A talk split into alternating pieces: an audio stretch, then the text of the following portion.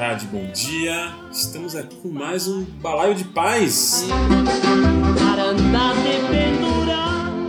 Antes de começar, primeiro sigam-nos nas redes sociais. Então a gente agora finalmente ativou de verdade o nosso Instagram, então arroba Balaio de Paz, a nossa página do Facebook, enfim, está também no Spotify. Hoje temos participantes inéditos. Então, O Ciro. comentário alguém comentou, o Ciro é o cara que mais participa, é impressionante. O cara mora em Natal. Não, mas hoje eu vou falar um pouco diferente. Fala, mano. Tudo bem? Bom, então já a gente aqui tá com o Ciro, tudo bem, Ciro? Bem-vindo Boa novamente. noite. É um prazer estar aqui com vocês. Leonardo Piamonte, e aí, Léo? Boa noite, todo mundo. O Léo fazia um tempinho que não participava. Uns três anos. Uns três anos. Desde o primeiro episódio. Irá, e aí, Irá, tudo bem? Tudo bom? E vocês? Tudo bem, bom tê-lo aí de novo com a gente. E o nosso estreante, Walter, Valtinho, Vader, como vocês preferirem. ah, se apresenta um pouquinho aí, já que é a sua primeira. Bom, Seus 15 minutos de fama. meus 15 minutos de fama. Meu nome é Walter, eu sou o pai do Miguel. Prazerzaço estar aqui com vocês, queridos amigos, pessoas admiráveis. Bem-vindo, bem-vindo, Valtinho. Um prazer tê-lo conosco. E a gente tem na plateia Fábio Bitoca, né? É, o Bitoca ele, ele vem e ele fica só de ouvinte, mas enfim, a gente coloca uma foto dele pra vocês saberem quem que é essa figura e a gente tenta arrastar ele pra participar em algum momento. Bom, a ideia hoje aqui é a gente querer, a gente, a, gente refletir um pouco e, e discutir sobre é, as nossas individualidades, principalmente quando a gente pensa nisso antes da vida com filhos e onde fica esse lugar, esse lugar de individualidade, essas coisas que a gente costumava fazer depois que chega o filho. É meio que entender quem era a gente antes, quem somos nós agora, que tem de sacrifício, o que, que dá para casar, o que, que dá pra gente continuar fazendo, se realmente a paternidade permite que a gente tenha, que a gente mantenha aí pelo menos algumas das coisas que a gente costumava fazer na nossa vida passada. E, enfim, é mais ou menos por aí que a gente vai, que a gente vai caminhar hoje.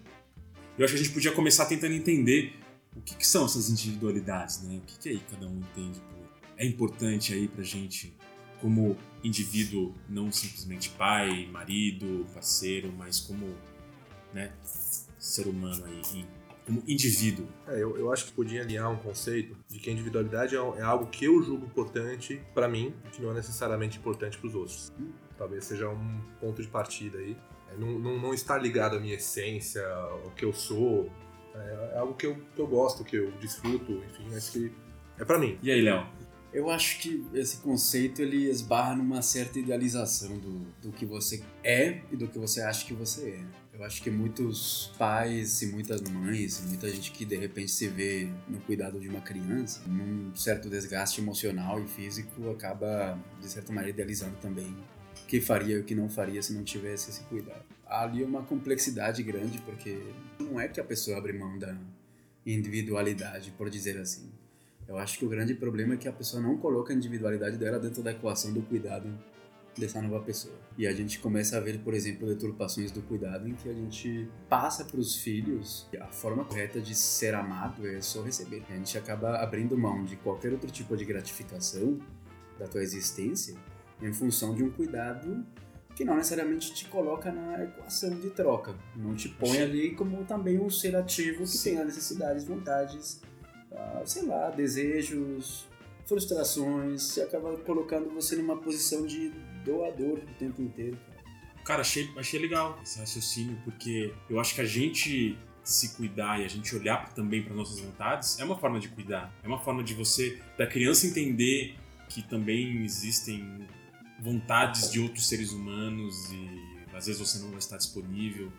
É, mas realmente, eu acho que qualquer pessoa, no geral, que você fala sobre, sobre filho, geralmente fala, ah, vou viajar, para depois pensar em filho, né? A gente tem muito.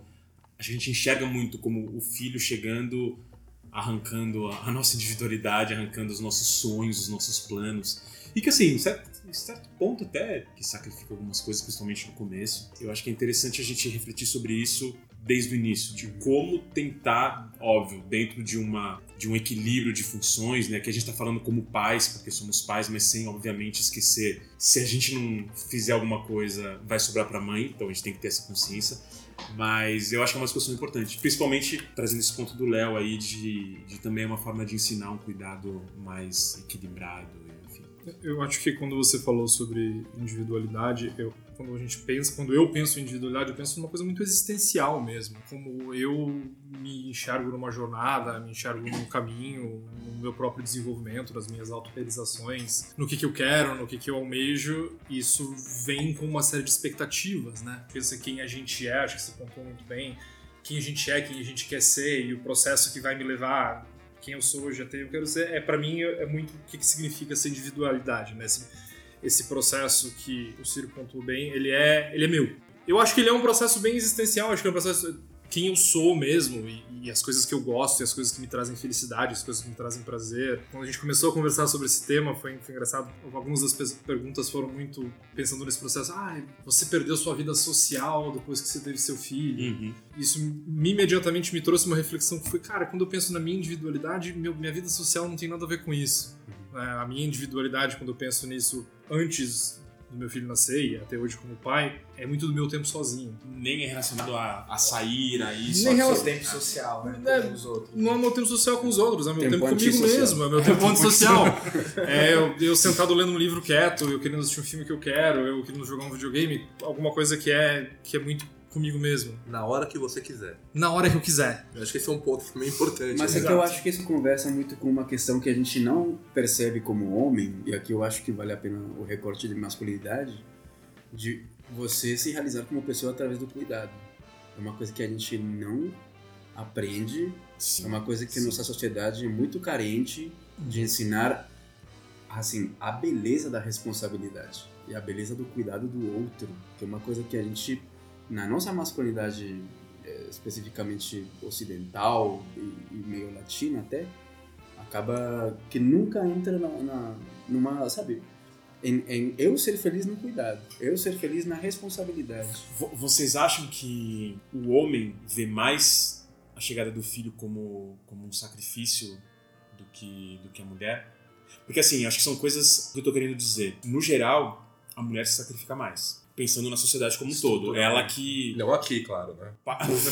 Ó, aqui todos iluminados. Cuidado. É, sei, sei, sei.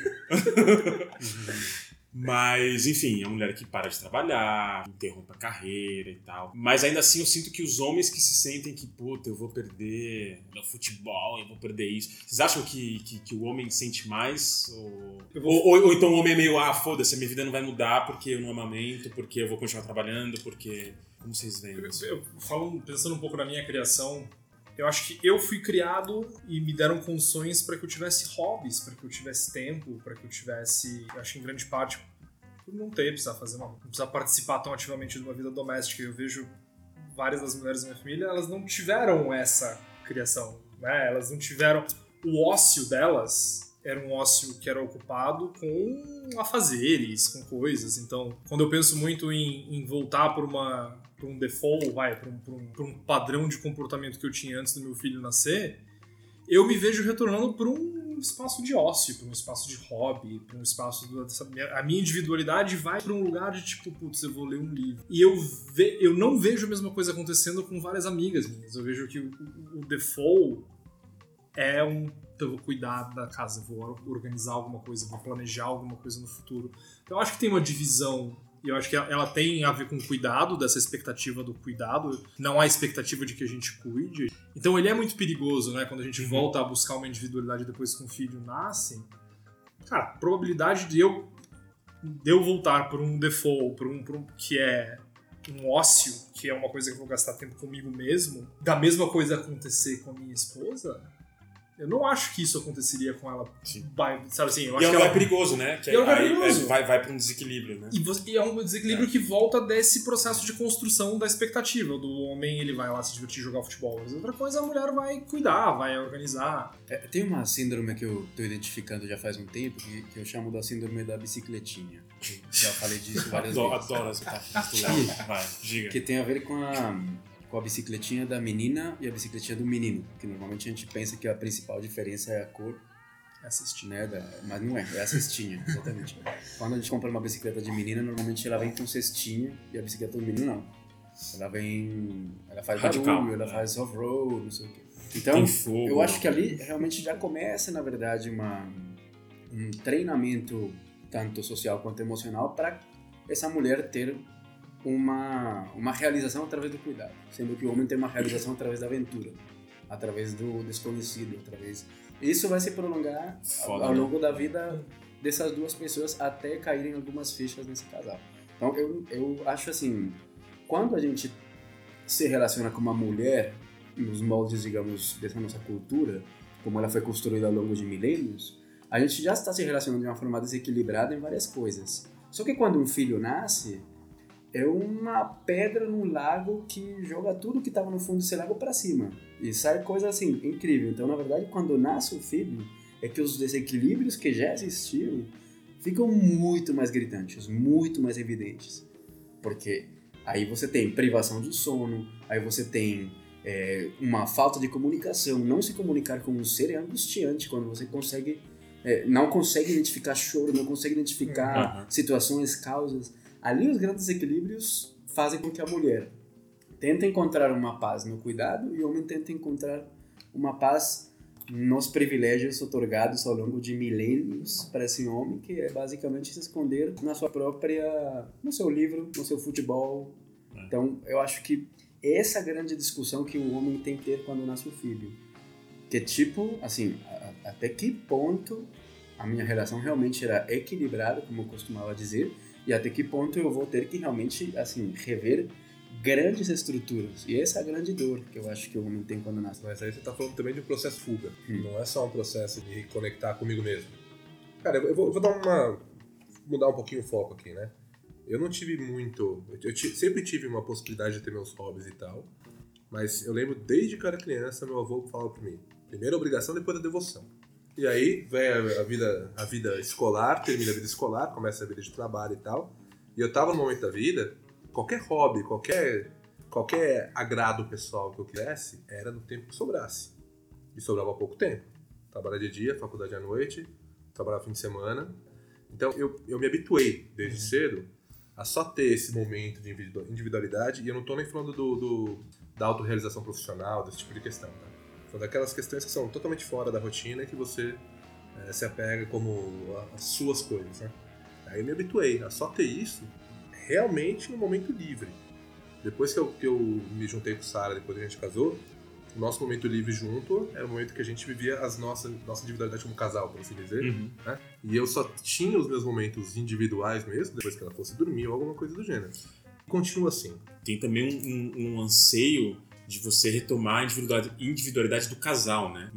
Fala aí, Ibra. Não é, eu, eu tive um, um insight em, em um certo momento, assim. Eu tive o privilégio de poder ficar com a minha filha um período enquanto quando minha mulher voltou pro trabalho. Um certo dia, tava eu lá, aquelas conversas de WhatsApp com os amigos, ah, vamos beber cerveja, não sei o que, parará, parará. Eu, porra, não vou poder ir, não vou poder sair. Que triste e tal. Caralho, muito chato ficar aqui. Tipo, né, vai caindo, vai desmoronando tal, né, algumas coisas. E aí, disso que vocês falaram agora nesse ponto, aí deu uma sacada assim, com tanta coisa, né? Tem um momento meu da minha filha, tem um momento da minha mulher com a minha filha, tem um momento meu e da minha mulher, tem um momento de nós três, Uhum. Hoje em dia é nós quatro. Então eu fui sacando que tem esses momentos. Aí eu falei, caralho, e tem um momento que eu preciso estar sozinho, e um momento que minha companheira precisa estar sozinha. E eu nunca tinha pensado nisso, assim, nessa. Foi entendendo o nosso coletivo ali que eu falei, existem seres aqui que vão ter umas vidas separadas, apesar de a gente estar a maior parte do tempo junto, né?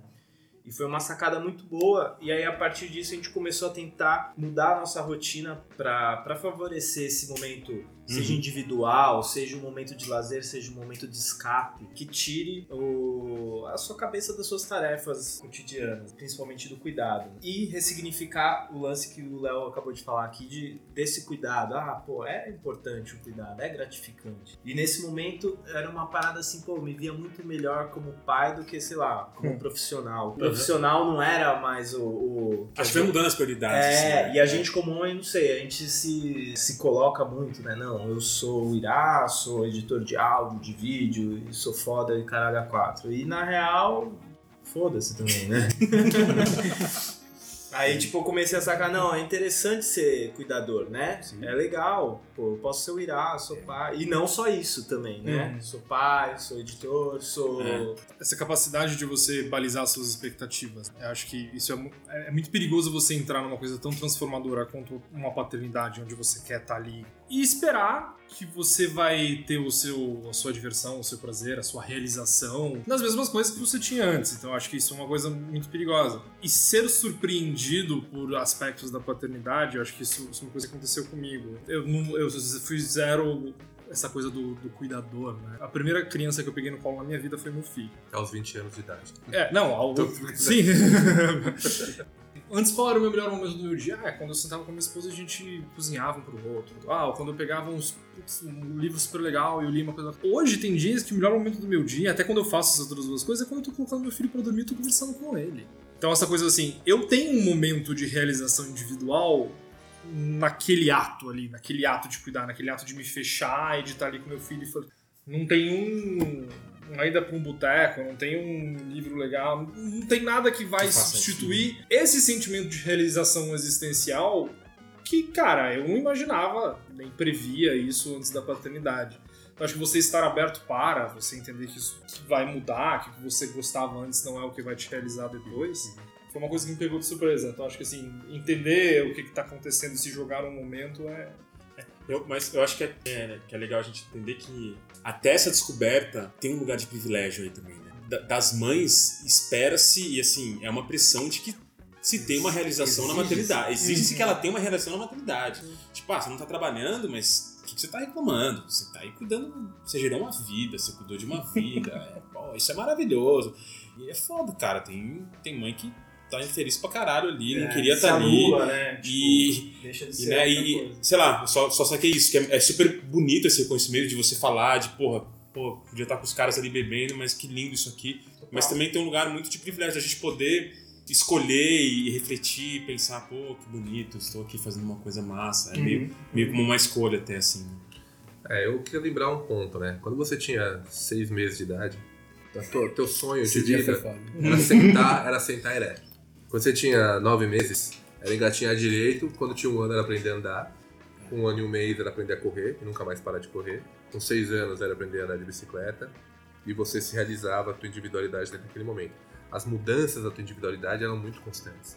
Né, dessa questão que você faz por você mesmo, pelo teu prazer e tal. E agora a gente chega na vida adulta e a gente coloca na cabeça que a única forma de, de se realizar é fazendo aquilo que você fazia antes. Mano, Não é, tudo muda. Então, deixa eu, deixa eu até aproveitar pra gente trazer um pouco pra nossas experiências pessoais, assim. O que, que era essa vida individual pra vocês antes de filho? E o que, que mudou? O que vocês lembram, assim, que vocês eram antes dos filhos e que... Então, eu, eu vou, eu vou pontuar uma coisa. Minha pior fase de vida foi antes do, do, do Davi nascer. Foi uma fase que uh, o aspecto financeiro estava bem foda. Então eu não conseguia ter essa ideia de hobby. Então eu fazia o que desse pra fazer. Ah, dá, dá pra sair pra tomar uma com os amigos hoje, então eu vou sair pra tomar uma com os amigos. Dá pra fazer não sei o quê? Dá pra fazer alguma coisa com Sara? E era isso aí. Depois que o Davi nasceu, a gente conseguiu um conforto financeiro um pouco maior. Então, o que, que nós passamos a fazer? Muita coisa pra ele por ele, mas nós colocamos na nossa rotina coisas por nós. Nós fizemos viagens fantásticas e nós trouxemos ele junto. E era uma forma da gente ter uma vida em família, todo mundo junto, uma quebra de rotina, etc e tal, e momentos na viagem, momentos no, em passeio, momentos no dia a dia em que cada um consegue se alimentar daquilo que, que, que te agrada mais, sabe? Então, Né. foi, foi uma. é que nós, nós tivemos um momento que, assim, acho que o aspecto financeiro foi maior- o maior determinante para essa coisa mudar da forma como mudou. Eu vim do momento sem hobby nenhum pro momento em que eu passei a ter hobbies e que dava pra viver isso junto com o Davi, junto com o Sara. Mas eu acho assim, eu não sei, eu ouvindo vocês, eu acho que o homem, o homem ele vem numa série de armadilhas provocadas pela cultura que a gente vive, basicamente. O que acontece? O cuidado e a, e a responsabilidade com outro, já não consigo mesmo, e não numa, no sentido de proteção, mas no sentido de responsabilidade. Eu acho que eles são, são novos para o homem, são coisas que não faziam parte do repertório do homem.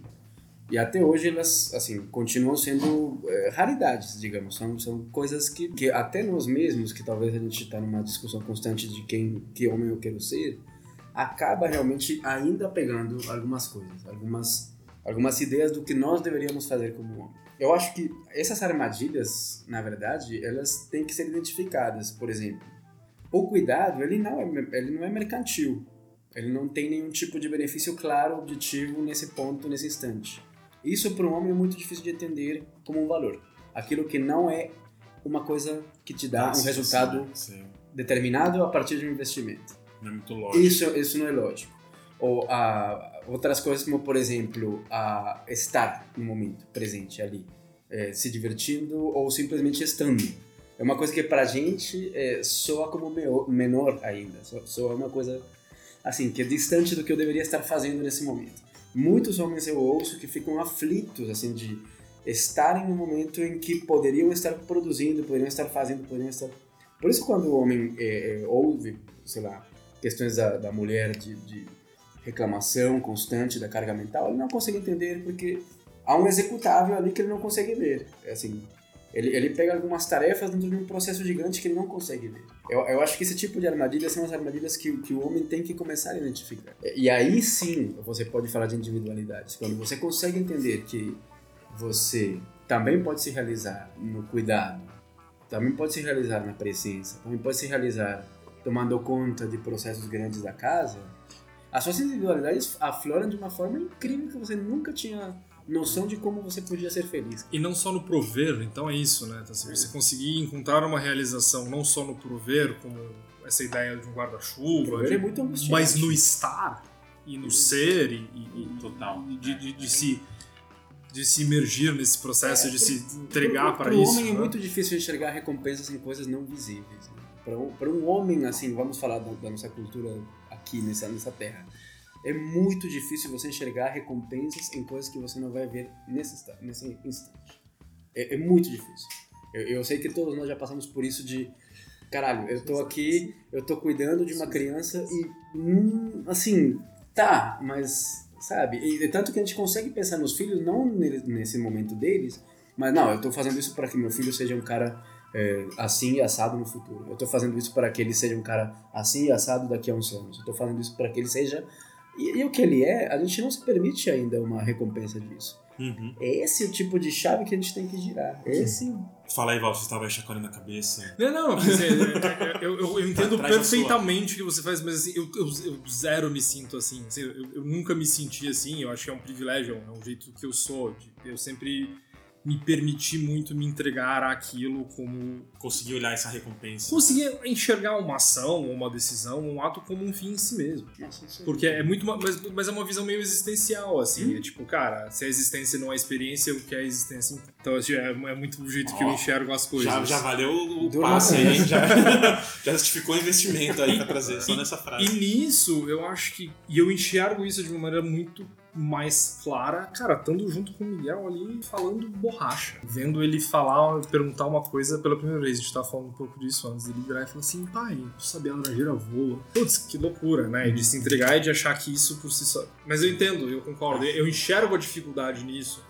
Eu acho que ele é uma dificuldade masculina, eu acho que ele é uma dificuldade vida, sociedade moderna. É estrutural, né? É estrutural, assim. Até voltando para uma coisa que você falou muito no começo, né? Essa ideia do tipo, ah, não quero ter filho porque eu quero viajar. Eu, eu escuto isso de pessoas muito próximas, de pessoas muito queridas uhum. e, e, é, e, eu acho que é uma crescente. E eu acho que ela é um exemplo claro do que a gente está falando. É você ver como um sacrifício, né? eu vou sacrificar um monte de coisa que eu poderia fazer sozinho. Ah, eu vou viajar é. pra praia, eu vou e eu acho que tudo bem se você achar realmente que não é a sua. E tudo bem. Tá certíssimo. Eu, é, eu, eu, tenho muito um lance de aceitar a situação que, que foi colocada e, e ver o que, que eu aproveito a partir daí. Fazendo um, uma relação que o Ciro falou, tipo, pensando nas minhas individualidades antes da, da, da paternidade, Mas eu vinha de um relacionamento de 11 anos, que eu tinha uma dinâmica ali X, e terminei, entrei num outro relacionamento e a gente engravidou logo no começo, assim, meio inesperado. Eu meio que só aceitei, assim. E falei, cara, é isso. Então, eu queria, queria ter mais um tempo de só de casal, de ali, de paixão, de namoro. Eu queria, mas, meu, não, não deu. Então, vamos... É o que tá aí, vamos, vambora. é, vamos, vamos embora. E, tipo, abracei. E assim, obviamente, puta lugar de privilégio, a gente tem uma rede de suporte foda, de avós e tal, que permitiu que, a gente, que eu conseguisse. Cara, hoje, pai de duas filhas, eu me sinto realizando muito mais coisas individuais do que, sei lá, minha juventude, tô com 38 anos, do que minha juventude inteira. De novo, não sou parâmetro, tem mil privilégios ali envolvidos e tal, mas assim, achei, achei um lugar de, de conseguir é, equilibrar e realizar minhas coisas, sabe? Fui tocar, fui isso. Ou seja, não é uma sentença também, né? Assim, É, não não é é que você isso, vai cara, é. desistir dos seus. Não, é nenhuma questão de assim, de. No final do de- episódio a gente vai jogar a tua ausência aqui. Vamos expor esse desgraçado. Mas eu acho que é bom que a gente tenha consciência de que é possível equilibrar coisas e que o, que o Ciro falou. Porque eu acho que tem muita gente também que, que coloca um peso que às vezes não precisa. Às vezes realmente não tem jeito. É, é tipo, é isso mesmo, você, você precisa abandonar o que você queria, seus sonhos e aquilo, e, e eu entendo. Mas muita gente fala, putz, não, eu tenho um filho, agora eu não posso ir lá, eu não posso viajar, eu não posso... Cara, sei lá, a gente pegava as meninas, jogava no, no sling e tipo, Vai, Adapta, né? Vai que Adapta. vai, cara, adapta. A, a, a minha visão, a minha visão, e talvez até, não sei se é egoísta, mas é que elas iriam se adaptar à nossa vida. Guardadas os cuidados, as proporções, né? Se não, né, Você não tá sacrificando. vai deixar passar fome, vai deixar elas sem dormir. Mas a gente queria que elas se adaptassem à nossa vida. A gente sempre viajou, a gente sempre saiu, a gente sempre aquilo. Então, assim, a gente ia levando elas e as coisas acabam, né? Existe um caminho. Eu acho que é importante que, principalmente para quem tá nesse começo de paternidade e gravidez, entender que é possível é, adaptar as coisas, equilibrar, não viver totalmente em função dos filhos, mas conseguir achar um equilíbrio nesse. A gente vê uma série, assim, a Judith Warner, que é uma autora, depois a gente deixa a referência lá no Instagram, ela fala de uma Arroba balaio de um de tipo paz. de, é, arroba balaio de paz. Não esqueça de clicar nos nossos patrocinadores. É, ela fala de um tipo de paternidade e um maternidade que é o tudo ou nada. Ah. E esse tudo ou nada é muito, é muito interessante, né? Porque eu acho assim, a grande sacada, eu acho, hoje, eu com três filhos, como eu vejo a coisa, para mim a grande sacada dessa história de paternidade que tem mais de 20 anos, para mim é eu não posso ficar de fora da equação da felicidade. Eu não posso ficar de fora da equação do cuidado. Eu não posso simplesmente ser um provedor de cuidado. Eu não posso simplesmente ser um, uma fonte de cuidado. Eu também tenho que ser um receptor de cuidado. Eu também tenho que ter as minhas vontades respeitadas. E a gente sim entra em negociação, a gente sim entra em conflito também, em que uma coisa você quer fazer, filho, e outra coisa eu quero fazer, pai, mas você não vai me tirar da equação. Porque a gente entrou numa onda também um pouco pendular, em que a gente não tinha Doação cuidado pura, nenhum, né? É, é. e foi para cuidado extremo. E É a gente o- tem que ter muito, muita atenção com esse É, tipo é, de é, mensagem. é, é a figurinha do, do quebra-cabeça? É, pode ser até uma releitura disso, da, dessa figura que o, que, o, que o Ciro até comentou, do pai que tira partes de si mesmo para construir o filho. né? É uma figura, é uma figura assim, a primeiro olhar ela é bem bonita, né? Porque é um pai com- construído como se fosse peças de quebra-cabeça, É. ele cheio de buracos já, e ele tirando uma peça dele mesmo, dando pro filho, pro filho se Essa completar. questão do sacrifício. É, é beleza do amor, sacrifício, É, né? sacrifício como uma É. forma de amor. Eu acho, eu acho que não. não Romantização do sacrifício. Que é É, engraçado, né? Porque é uma forma de. Por que, que o cuidado não passa pelo autocuidado, né? E é É. óbvio que, tipo, tem equilíbrio, você tem que entender que isso é um equilíbrio, mas ele necessariamente passa pelo autocuidado. Eu não sei aonde eu estaria se eu não tivesse meu tempinho, que seja uma horinha por semana estar sozinho. E que seja visível, quarto, viu, Walter? e Que tipo, seja visível pelos outros membros da- do lar. Eu acho isso muito importante. Eu acho que tem que ser visível, tem que ser evidente, tem que ser reclamado. Tem que ser parte, né? Tem que, ser... parte da. da- da- É, lógico, esse, esse momento do livro, ele não pode ocorrer, talvez, num ritual de banho de um bebê de três meses, né? Vamos deixar isso claro.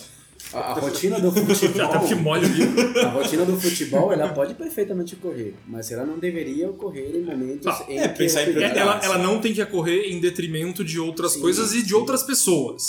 Mas né? ela tem que ocorrer e tem que ser E sabe o que eu acho muito importante nesse lugar? A gente também priorizar e incentivar o autocuidado das mães. É, assim, isso garantir que que ela tem um tempo pra ela. É, é Criar falar esse assim, espaço, né? Criar esse espaço e falar, meu, principalmente quando a criança é pequena, que tem ali aquela simbiose, mas a hora que começa a, a, a passar, que o bebê consiga, consegue ficar um tempinho sem mamar, tipo assim, ó, Isso Essa tarde tá na aqui- equação da felicidade. Exatamente. E sem esperar É, é, Porque pedir, né? é, a individualidade da mãe, esse momento da mãe, ah, de poder escapar, de não estar com o filho e ninguém chamando ela, né? Cara, cara? E pensando, e pensando em, em benefícios, cara, isso tem um benefício pra nós muito grande, cara. total. O fato da gente conseguir colocar o bebê pra dormir, da gente conseguir acalmar uma criança, da gente conseguir dar comida, cara, isso garante a sanidade da sua E para a companheira. criança, neurologicamente, é muito importante ser cuidada por diferentes mãos, diferentes Eu acho muito diferentes massa. A gente fala isso em vários programas e eu acho Isso super massa a gente sempre voltar pra isso. Da importância de ter esses cuidados diferentes, esses toques diferentes, essa pegada mais forte daqui e de lá. Uhum. e que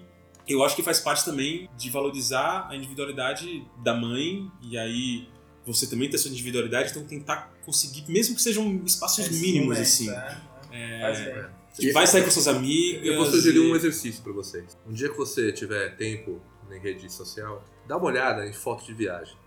Foto de viagem, foto de fim de semana, etc e tal. Tô abrindo seu perfil. Não, o meu não adianta que o meu não tem nada. Mas assim, Só É, viagem, você- Ciro. não, essa, Ei, essa, vida boa, hein? não, essa aí em Barueri foi fantástica. É, não, assim, é, se você for olhar as fotos, o que, que você vê? Você vê o homem se divertindo e você vê a criança se divertindo.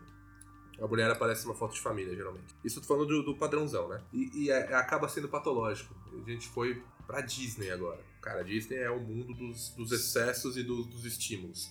E o que eu via lá, cara, era Barueri. Ponte aérea. o, que eu, o que eu via lá, cara, eram as mulheres andando com o celular virado pras crianças, assim. Tipo, filmando, fotografando, etc. Elas não estavam nem vendo o que estava acontecendo. Elas não estavam ali curtindo elas mesmas. Elas não estavam se permitindo, né? É, eu não tô falando de todas, tá? Mas muitas, muitas né, nessa pegada. Mas você acha que o, o homem não, não, não faz isso? Qual que é a. Não, eu, acho que o homem se liberta um pouco mais. O homem vai lá e curte. E... Voltando àquela coisa do default, né? Eu concordo. Eu acho que é muito mais fácil um homem se permitir. Né? Mas é que pra mim isso tá totalmente relacionado com carga mental. E tem Se um for estudo... falar de carga mental, eu vou dar uma volta. Sério, dá uma licença aí. Não, mas é que pra mim isso tem a ver Corta- com carga o mental. Porque enquanto estiverem as tarefas desequilibradas, uma mãe jamais vai se permitir um espaço de lazer. Isso é assim. É, é, Você é. pode falar pra uma mulher, vai lá tomar uma cerveja com ela. Porque se as Sim. coisas estiverem desequilibradas em casa, Não vai. ela vai com todos os problemas de casa pra beber cerveja o mais rápido possível e voltar o mais rápido possível. E o cara vai falar, ah, mas eu falei pra ela ir. É, mas tipo, mas- Mas, mas eu acho que talvez seja mais profundo ainda, seja o fato de que no espaço que seja livre, vamos fingir que tem usar que tá, tá tudo perfeitamente equilibrado. Eu, de fato, assim, o meu default vai ser me divertir, e eu acho que o default da minha esposa vai ser Garantir que o Miguel se divirta. resolver, ou, ou de resolver coisas que podem Não. aparecer, ou de pensar no que, no que, numa outra coisa, no que poderia melhorar, no cuidado. Ela Não. volta pro cuidado da família E- versus do cuidado dela E- mesma. e vai- eu me mais, me divertir, vai mais. assim. O grande, o grande prazer, muitas vezes, é ver a carinha dele quando ele viu tal coisa. A carinha dela quando fez não sei o que lá. Cara, eu, eu quando viajo, eu também olho pro rosto do meu filho, né? Eu, mas eu vivo com Mas você tá vibrando na montanha russa Eu também. vivo com ele. Não, é, não é só montanha russa, gente. É qualquer, qualquer coisa que a gente vai fazer junto. Eu vivo a experiência junto. Eu não assisto. E a, e a chuva do assistir é legal que ele tem duas, né, du- duas, dois significados. Mas Sim, assim, sim, eu, eu estou junto, eu não tô lá é, olhando pra ver se ele está curtindo. Então, claro, que se ele não estiver curtindo, eu vou perceber. né? Mas é, eu, não, eu não, vou, não vou me alimentar da felicidade dele, por assim dizer. Você- mas você vai se permitir primeiro e talvez ela se permita por último. Só depois que todo mundo Todo tá bem, tá todo mundo, tá todo mundo cuidando, aí eu vou Isso é tá uma cena totalmente familiar. A última a sentar é a mãe que tá cozinhando. É. Eu acho- eu a acho que isso, né? Eu acho que o grande drama disso, que o homem também, mais um convite para uma ficha que tem que virar, é que a gente assume tarefas dentro de processos. Essa é a famosa divisão de tarefas. Quando você vê um casal que fala, não, a gente se divide meio a meio, normalmente o que você vê é que o homem assume algumas tarefas dentro de um processo. E o processo sempre fica com a mulher. Uhum. Os sete, oito grandes processos que eu identifico dentro de um lar, os oito processos são da mulher e o homem executa algumas tarefas dentro de cada processo. Então, eu acho importante também eh, essa questão de você poder eh, gozar da sua individualidade, você tentar realmente reencontrar aquele homem que curte hobbies e tudo mais. Só que assim, no, no âmbito familiar, esse sistema de individualidade, se ele passa primeiro por um equilíbrio. É. Se os equilíbrios não forem mantidos dentro do lar, Alguém paga a conta. alguém está pagando sua individualidade. Alguém está bancando o seu hobby, alguém está bancando seu futebol. Então, eu acho importantíssimo também, antes disso, falar de como estão equilibradas essas cargas. Não, essencial. Eu acho que, eu acho que é- essa reflexão acho que é o, é o, é o principal da gente. E ninguém gente tá entender. julgando teu futebol, tua academia, teu livro, o meu livro. Não é isso. Não é esse o ponto. Sim. O ponto é propiciar Não, que todos porque tenham. É que eu te falo assim, uma coisa, do que eu vejo dos casais que eu acompanho é assim. Quando você sente que um se diverte na individualidade e o outro não, é porque alguém está bancando a individualidade desse primeiro. É, é assim, é, é praticamente um raio-x do casal pós-moderno. Se alguém está feliz no seu hobby, se alguém consegue ser pleno jogando futebol, Olha, se alguém consegue ser pleno lendo seu livro, é porque alguém está bancando isso por trás. olha o Léo citando o Friedman falando que não existe almoço grátis. Olha só. Não há almoço grátis. Chegamos nesse ponto. Mas é. mas interessante.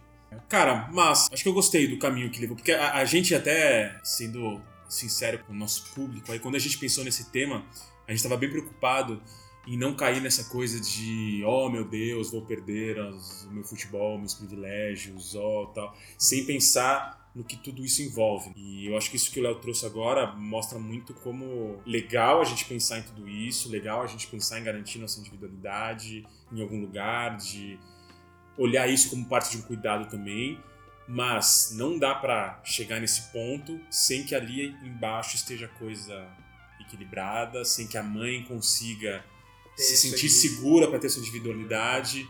E acho que a gente tem que partir desse ponto para conseguir E o filho também, Ter. né? Quando mais Atendido, velho, é, exatamente, Ele é, também é, atinge esse é. ponto de dele poder. Mas eu acho legal quando a gente começa, que o Léo falou, né, de perceber a vo- a vontade dos outros, né? Por exemplo, eu vejo vários pais, aqui não tô julgando, que falam, ah, faz três anos que eu só escuto música de criança. Trouxa. E, cara, A culpa é totalmente sua. cara, eu falo pras meninas, é, é tipo, essas são umas brigas, que elas falam, ah, eu quero ouvir, sei lá, em Ambuzinho. Eu falo, filha, a gente já ouviu 15 vezes esse disco seguidos, e eu quero ouvir agora. Eu tô dirigindo, eu vou dirigir por três horas na estrada, eu quero ouvir a minha música, e desculpa, a gente não vai colocar E vocês a não sua- alcançam o sonho, eu alcanço. E só um asterisco rapidão. E as suas filhas não aguentam mais escutar Hermeto Pascoal. Mas um asterisco rápido e é que o conflito ele dá pra fazer com um sorriso no rosto. Sim. Você não tem que ficar Eu falei, filha, vamos né? ouvir isso aqui. E aí é legal, porque assim, eu vejo só vantagens. Primeiro, porque você ouve o que você quer também. Segundo, que você apresenta coisas novas para as crianças. Eu, eu, eu, eu, como, como músico e tudo mais, não acredito nessa coisa de música para criança. Eu acho que tem uma música lúdica que a criança realmente gosta, mas, cara, a Alice adora rap, ela fala, ah, papai, eu gosto de música que rima. Ela ouve Bob Marley, Luiz Gonzaga, Caetano, também Tiqueque, Os infantis Todo também. o repertório. né? é, rap, e você vai criando. é, E eu acho que a gente precisa realmente é, colocar nossas vontades. É parte do É cuidado. parte do cuidado, cara. É parte do cuidado. Eu lembro uma frase que acho que foi a Jane que ele dá, que ela falava assim, sabe quando a criança vem, eu quero isso, eu quero isso. Ela fala assim, filha, Agora, eu Agora, não tô disponível. Desculpa, não vou atender a, seu- a sua vontade agora. E essa frustração é, é também crescimento pra criança. É o lance do pêndulo, né? É. A gente sai daquele não cuidado para um cuidado extremo e a gente acha que isso é só benefício pro filho. Às vezes não, cara. Às vezes a gente tem Não, é que... uma mensagem torta. e é, aí se anula, né? Aí você se anula. Isso. e- A anulação como forma de amor é uma mensagem muito torta pro seu filho, porque primeiro, ou ele vai se anular, ou segundo, já que você se preocupa tanto com o futuro dele, ele vai esperar que os outros se anulem Por em função dele. É, é. O, o A tipo famosa de amor, criança mimada. o amor solar que a gente chama. Sem né? limites. O amor solar, ele é indispensável. Eu, eu tive uma vivência com o Guto agora. Eu ia sair, ele ia ficar na escola, ele não conseguiu ficar na escola por uma situação, então teve que remanejar várias coisas, mas eu ia sair. Aí eu falei, olha, eu vou sair, vou ficar um pouco mais do que eu deveria, mas eu vou sair mesmo assim. Aí ele, num movimento assim, de uma sacada desesperada, ele falou assim, eu não consigo viver sem você. Quando eu tava prestes a sair, eu falei, Ai, "Cara, que lindo. que legal ouvir isso. Eu acho tão legal. E sabe que eu também não consigo viver sem você. Então, boa noite, eu vou sair. Sensacional. Assim, é isso. Porque tem a sua verdade, É, eu respeito ela, Adoro o que mas você eu vou falou. sair mesmo Eu assim. também te amo, também vou viver. Eu não quero viver sem você, mas eu E eu acabo Beijo. pensando que isso também é, tipo, cara, é, é é muito bom. tira esse negócio da boca. Isso acaba sendo muito bom pra um casal também, né, cara? Porque você tá bem com você mesmo, você tá com a saúde mental em dia. Como é que Tem você. que fazer ainda um bom, episódio é. sobre amor funcional. Assim, como é, como é que você não vai estar bem e, achando que, tipo, vai estar tudo bem? É. Não vai. Eu acho que, assim, essa busca pela, pela sua própria saúde mental, pela sua individualidade, você tendo um equilíbrio legal, é, é fundamental pra construir esse Legal. espaço. É, Vamos, um vamos detalhe, fechar o né? tema principal então? Só um detalhe, né? Que a gente, a gente falou de individualidade e tal. Eu acho que não dá pra confundir com fuga e com escape. Com egoísmo. São pontos, não, são pontos importantes, porque se você precisa muito de uma fuga e de um escape, é que tá tudo desequilibrado mesmo. Então, talvez o investimento de energia tem que ser um pouco repensado. É, até você ter os seus momentos individuais, não como fuga, e sim como um processo de cura, pode ser pensado. isso né? É, Bom, então acho que é isso. Fechando então, gostei muito da- do, do lance de olhar para o nosso cuidado como uma forma de cuidado para a criança também, para ela entender que o cuidado ele, ele também é, como se diz, não é só doação, né?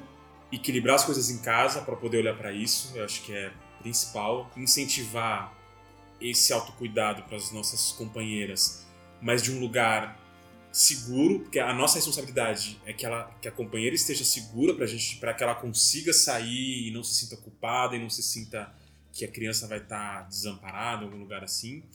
A criança não é só criança, né? É a casa. É, isso, Ela boa, Consiga se A desligar também a dessa. dessa- Não vai lá se divertir, quando você voltar, você lava a louça, mano.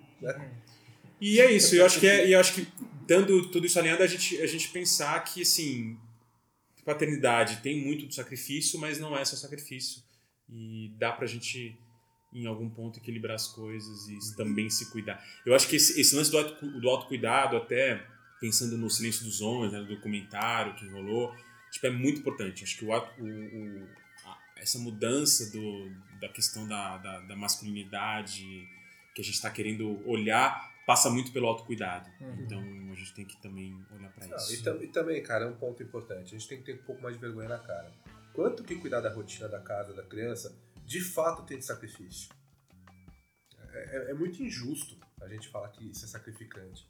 É. O que, que você está sacrificando de verdade nesse momento? Tem um tempo, né? É, acho Tem que, um tá- tempo acho que que é também dedicado, olhar como né? sacrifício. Acho que também bem, não, né? não sei se não. mas mas não a, gente é, adora, mas- a gente adora, cara, falar como isso é pesado, como, isso- como eu sou Não, a gente quer muito confete, é- né? Eu acho que a gente quer muito confete. bonito é. na fita É. você- Ó, fiz, lavei a louça, estendi a roupa, fez isso, fez aquilo, agora. Ah, que é crédito, É, né? Eu gosto de ter confetinho crédito, ali, assim. É isso, gente. Vamos então pro. Deixa. Nossos quadros? Tem quadros? Esse tem quadros? Tem, cara, você não sabia?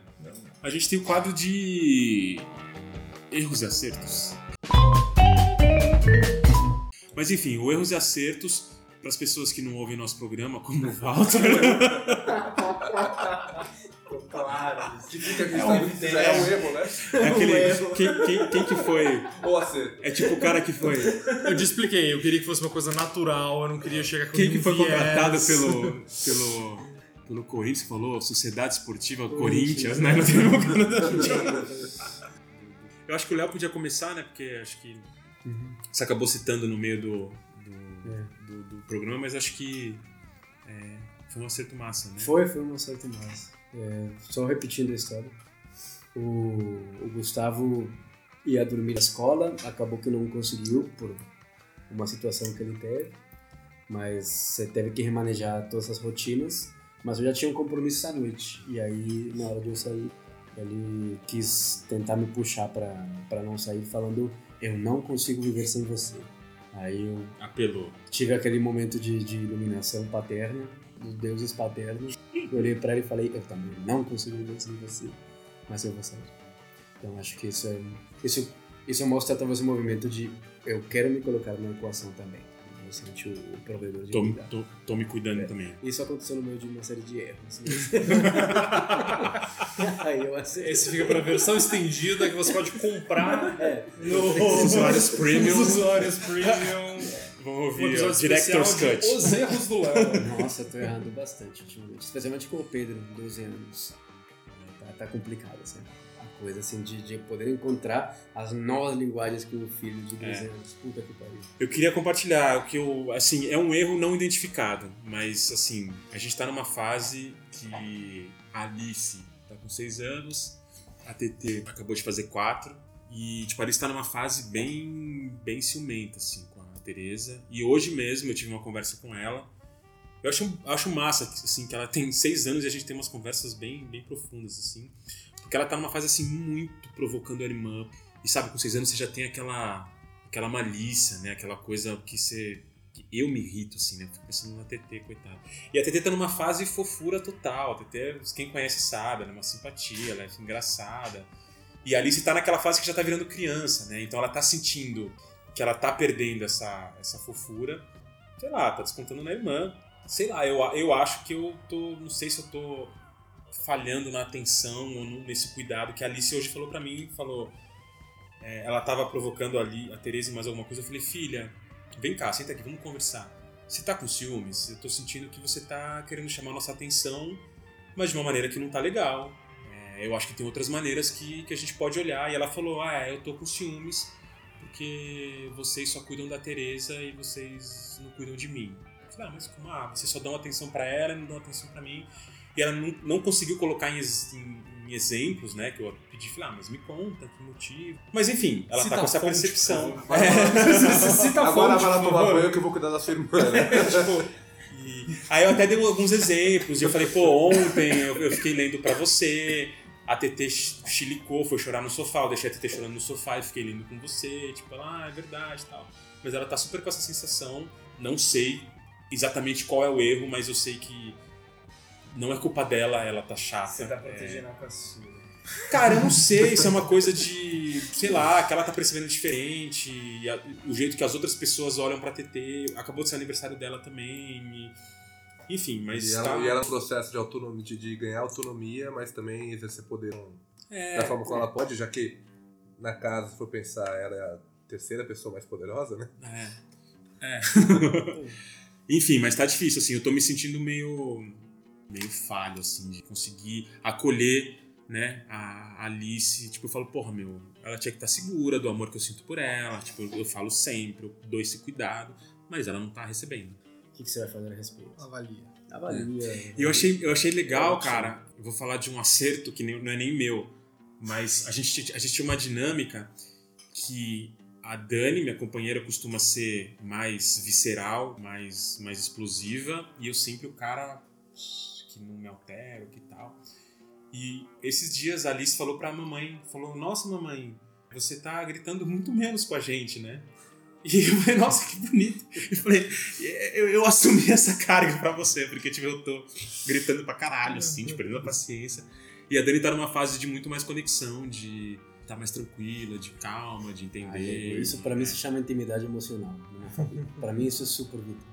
Eu Não, eu acho bonito, eu acho o acho processo bonito. Você tem, eu acha que tem o equilíbrio do grito, é isso? Não, eu acho que assim, eu acho que uma família tem que ter intimidade emocional. Se você tá quebrado durante um momento da sua vida, assim, Você tem que poder falar. E... porra, assim, ah, vai acontecer, sabe? É, é muito, é muito ruim para uma criança quando cresce numa família em que há uma coisa maniqueísta. Você é sempre o ruim. Sim, é a- sim. Eu achei legal essa Eu acho inversão. isso- é. Eu acho isso Eu achei- legal. Apesar de ser difícil pra mim a- foda. assumir esse lado, mas. é. E aí, já deu tempo pra você pensar, Valtinho? Ah, eu mencionei uma coisa que é um espaço onde aparecem acertos e erros, mas é um espaço que, eu, que é esse, esse momento de colocar ele pra dormir. Que é um momento nosso, meu e dele, e a gente conversa. E ele vai. Pai, canta tal música. Aí começa a cantar uma música e ele para. O que é essa palavra? O que isso quer dizer? Essas descobertas é muito. Não, teve um legal. dia que ele tava falando, sei o que é amor. Ele falou, papai, o que é amor? Toma. Não, pô, amor. Amor. Acabou. A Tete- a Tete me perguntou o que, que é se arrepender. É, eu O. Pedro, me- o Pedro me falou, você tá mentindo pro Gustavo? Você fazia isso comigo?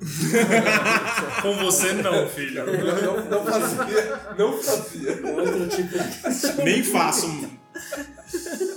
E aí assim, virou um espaço muito legal. Essa coisa, o que que é amor? Eu falo, ah, filho, é quando você gosta muito de alguém, quando você quer passar tempo com essa pessoa, quando você quer liberar. Ah, Sabe o que eu gosto muito de fazer? Então, então tem esses dias assim, e eu gosto muito desse espaço, dele ter essa liberdade de tipo, pai, sei lá, canta abacateiro pela décima terceira vez. Tipo, Canta aí. tá, Canta pra canto. gente.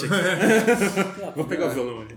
Então eu acho que é um acerto, tipo, criar esse espaço Aham. da gente, de, tipo, Maravilhoso. mas ao mesmo tempo, cara, quando eu não tô com energia emocional pra isso, eu me sinto péssimo, né? É- Eu, e aí eu dou uma patada, tipo, filho, agora eu vou dormir, eu finjo que eu tô dormindo. Que amor, não interessa que é amor. tipo, Amor é você dormir a hora que eu falo. Você nunca vai ter. então é, tem, tem- aí tem esse momento de, tipo, Mora em uma paçoca. ah, tipo, cara, eu tô cansado pela décima terceira vez. não Eu acho isso contar, super tipo, válido. De- Tendo, tendo cuidado, eu acho que vai super Sim, vai falar A gente tem o espaço de falar. Sim, não, mas, não tô, mas não tô mesmo- isso não me disponível, impede de não me sentir bem. É, sim, e, claro. e de chegar no momento, cara, tipo, tô quebrado, hoje eu acordei 6 horas da manhã, eu não tô. Aí eu finjo que eu durmo. E, blá, blá, Então, mas talvez, talvez tenha que vir antes disso. Não, Antes Sinalizar, de começar, sim. vou é, sinalizar. Olha, hoje o papai tá cansado. Nossa, eu falo isso direto. Eu também faço muito Eu isso. falo, gente, hoje eu não tô com paciência, eu vou precisar de ajuda de vocês Não olhem nos olhos do papai, porque vocês sabem que vai acontecer. Não, eu falo bastante. Hoje eu tô com uma faca na mão. tipo, Não, mas também Não, mas mas também não pode bater usado, né? Não dá pra ser todo dia, cara. Não, não é todo dia. mas eu acho que foi um acerto. Acho que foi um, transar, um, um acerto Mas bem eu, gostoso é, eu, é, eu acho que é legal expor também. Mas talvez então o erro nesse sentido seja, tipo, quando eu perco a paciência e, e não explico. Não tem essa coisa, tipo, filho, hoje não, e fica. Ah! Não! Não! Tá! Cara, você perder a paciência, alguém perder a paciência na vida, isso vai acontecer, nem sempre é explicado. Não, Ciro, não é assim! Dá pra cortar essa parte? Cala sua boca! É, Quieto, mano. Não, mas, mas assim, eu, eu acho legal quando você tem a percepção do teu processo, que você tá num estado de, de esgotamento. É, porque da, da tua Cara. educação emocional. Eu acho que é a, é a- é a intimidade emocional, né? De, de você com si mesmo, de você com seu filho, de você Sim. com sua esposa, com sua parceira. Eu acho que o, o ponto é, cara, tem que lembrar que a criança também é um ser humano, também compreende, também tem os momentos dele, tem uma dificuldade absurda dele encontrar essa maturidade emocional. Então quando você verbaliza pra ele o que você tá sentindo, e ele tá vendo efeito. Porque Cara, na hora que você acha que você tá exausto, ele já viu isso faz tempo. E verbaliza como pergunta. Isso é uma dica de ouro. Verbaliza muito bem. Aí você exige que Sagaz, eu explique. Não, mas se você fala assim, "Puta, sabe que eu tô meio cansado hoje? Não sei o que é. O que será que é? Cara, o que, o que o filho te traz nesse momento isso é muito legal. Legal, Muito legal. É. É muito legal. Eu sou a pessoa das perguntas. Quando você falou isso, ah, o que, que é amor? Tipo, eu sempre gosto de falar, filha, mas o que, que, que você acha que é o amor? E agora eu falo, Que, que, que, que terceirização horrível de responsabilidade, cara. aí a TT, aí eu acho massa que agora a TT pergunta as coisas e eu peço pra Alice explicar. E tipo, é uma fofura as duas se comunicando e, tipo, TT, isso é assim, é assim, não é papai? Eu fico só. "É, é, é." Terceirizou bonito. E aí, Irá, algum depoimento aí? Alguma... Cara, é, minha mais velha com 6 anos também. E um menininho mais novo com meses, 5 meses. E esse momento de ciúmes, assim, tá rolando. E tá foda, assim. A gente tá se desdobrando pra entender como, como lidar com a mais velha, assim. Rolou uma coisa de, tipo, às vezes dar umas bronquinhas no, no bebê, assim. Meter, meter, Só dizer- pra- mostrar quem é que É. manda nessa porra. Só pra, tipo... Estabelecer hierarquia, né? É, é, não, ele também erra. Eu né? acho que nivelar por baixo é uma boa. Filho, o fato de não ter coordenação motora não, Não te torna melhor. É, não, não puxa o cabelo da mais velha, né? Tipo, você não pode puxar o cabelo da mais velha. Mas assim, a gente tá aprendendo, tá tentando lidar, né, com É. essa situação, assim. E tá rolando uns nervosismos, assim, de cansaço e tal, que tá muito louco, assim. Eu acho que a gente tá se superando, assim, tá entendendo, tá conseguindo, na maioria dos casos, ter paciência. Ciro, alguma coisa aí? Cara, o meu é mais uma constatação. a- Eu sou, Eu sou um pai incrível. eu sou certo. Não, eu não vou falar que eu sou incrível porque as pessoas me reconhecem na rua, me param falam, cara, você é foda." Mas você é referência. Pessoas que nunca escutaram o balaio, inclusive, é impressionante, cara. Mas assim, é, a Sarah tá com problemas de saúde na família lá, então ela tá dormindo fora de casa vários dias, não sei o quê. Então, assim, rotina da casa tá grandíssima parte só na minha mão. Uhum. E eu reconheço como isso é exauriente, né? Todo mundo sem imaginar. Tá no imaginário. Exatamente, era a palavra que eu tava buscando aqui. É muito nítido pra mim a leitura que eu faço. O Ciro, quando tá cuidando só da parte que o Ciro cuidava, e o Ciro quando tá tentando cuidar de tudo. E o esgotamento, a falta de paciência, etc. Eu acho que qual que é a, a minha sacada que pra mim funciona? Eu baixo as minhas expectativas. Mando lá pro saco Sobre mesmo. você. Sobre tudo, sobre uma forma como vou resolver os problemas, etc e tal. Os problemas serão resolvidos, eu vou resolver De algum jeito. do jeito que for. né? Do jeito que for. Ah, não tirei 10, não importa, cara. Tô resolvendo questão da frente e tá acontecendo. Mas eu vejo também como isso tem um peso com o Davi. E o Davi, cara, tá com uma percepção fantástica, porque ele tá sendo parceiraço, assim. Entende? Em vez de reclamar que a mãe não tá em casa, não sei o quê, toma banho sozinho, sem. Não, é, é isso, cara. As, as, as crianças su- surpreendem. Assim, São né? mais adaptáveis. Sim, né? eles E- percebem que o bicho tá pegando e. E eu não tô precisando pedir isso. ajuda pra ele o tempo inteiro ou algo do gênero. Eu só expliquei pra ele uma vez, falei, ó, a situação tá um pouco diferente e tal. E a coisa tá fluindo e tá indo. E ele tá encontrando uma autonomia que ele tava, que ele tava buscando e que ele tava descontando na gente de alguma forma, essa, a não autonomia. De repente manifestou interesse e aí ele falou pra mim, papai, eu acho que tá na hora de eu começar a arrumar a minha própria cama. e o meu quarto. Que legal. Eu falei, sim, claro, fantástico. Como é que você tá se sentindo arrumando o seu quarto, a sua cama? Bem, Nada Então, faz melhor pra criança que o mundo real. é, é isso aí. Fantástico. Vai arrumar o meu, não, tô brincando. Papai, se talvez a gente não jantasse sucrilhos hoje.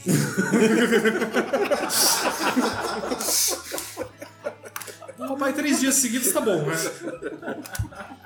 É, é isso aí. Sempre tem a batata É frita. isso, né? gente. Bom, antes de encerrar, a gente tem as recomendações. Você tem alguma recomendação? Acho que a gente já tá meio estourando o tempo. A gente também tem um quadro que a gente recomenda Você fala a referência do. músicas, filmes, livros. Tem um documentário. The Mask. Agora é o Silêncio dos Tem um Homens, hein, cara? Eu acho que a gente tinha que substituir o The Mask Living pelo Silêncio. Mas agora é sério, assistam o. Silêncio dos Homens. dos Homens. Bem massa. Nosso, nosso querido colega Ismael tá bem envolvido. O documentário foi, foi tema da roda lá no Patiguares. Olha que legal. Foi muito massa. Só que eu não fui. Tava aqui em São Paulo, mas enfim. Foi, foi bem legal, cara. Do projeto Eu acho que ele tá no YouTube, né? Tá? 700 mil views. Tá Cacete. chegando no milhão de views. Enfim, assistam, divulguem. Alguma coisa mais pra recomendar? Põe a música, né? Que você gosta. É. Isso, boa Faça os seus filhos o escutarem death Hermeto metal, é, death metal, música instrumental. Então é isso, gente. Muito obrigado por todo esse tempo aí conosco. Ô, Bitoca, vem dar um oi aqui. Só, Ah, oi. eu só ouvi sua voz. Não, tô tímido. Espero que vocês tenham ouvido o Bitoca falando que está tímido. É... Algo que obviamente é uma mentira. É, Qualquer pessoa conhece ele. Então é isso. Sigam a gente no, no Instagram. Ouçam-nos também no Spotify, além das outras redes que vocês já conhecem. Facebook. também. Facebook. Mandem Beijo. comentários, né? Tá É, rolando, tá começando a tá rolar começando, uma, uma gente, interação. Acho que na próxima a gente podia se, se preparar Fazer um quadro e pra- dar um alô, né? Vai rolar, gente. Então-. Apareçam aí. E é isso. Tchau, gente. Tchau. Beijo.